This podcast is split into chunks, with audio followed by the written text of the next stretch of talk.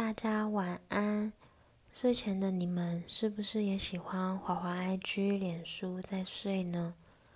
每晚的我都重复一样的事。今晚不一样的是，我翻一翻自己过去的文章，发现自己对未来有太多太多的设想与期待。但现在回头看，当时的热情似乎只剩下一半。被现实给改变成大人的模样，好讨厌，好可怕。嗨，大家，生活过得如何呢？如意不如意都可以，但千万别少了自我实现的能力。大家晚安。